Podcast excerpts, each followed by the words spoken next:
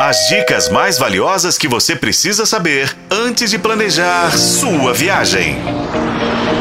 Sua viagem. Bem-vindo à sua viagem, o seu canal de turismo na FM O Tempo. São Sebastião e Ilha Bela, gente, são as joias do litoral paulista, porque o conjunto de praias é muito bonito, a infraestrutura é ótima e a região privilegiada em paisagens.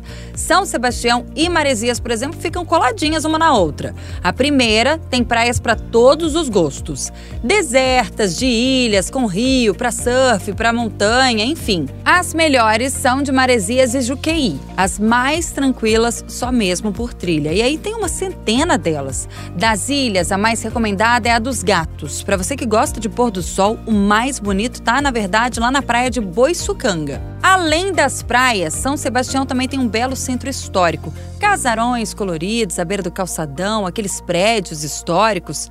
É bem ali perto, no porto, que você pega uma balsa que te leva até Ilha Bela. Atravessou de balsa, você vai encontrar um paraíso com mais de 30 praias e muita natureza. Você pode escolher percorrer as praias do sul do centro, do norte ou do leste.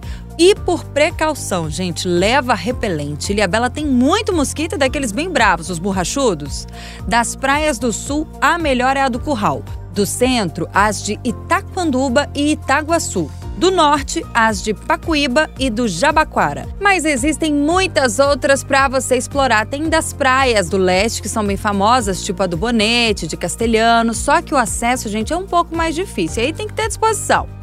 Ilhabela oferece muitos passeios náuticos, mergulho, trilhas no Parque Estadual. E para conhecer as quedas d'água, como a Cachoeira do Gato, você pode ir até lá. O Centro Histórico de Ilhabela ainda guarda resquícios do período colonial, quando a ilha ainda era produtora de cana-de-açúcar. Já pensou?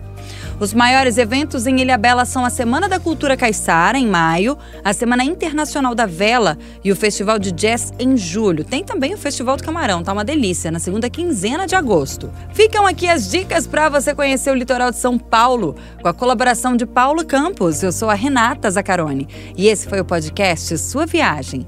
Acompanhe pelos principais tocadores de podcast e na FM O Tempo.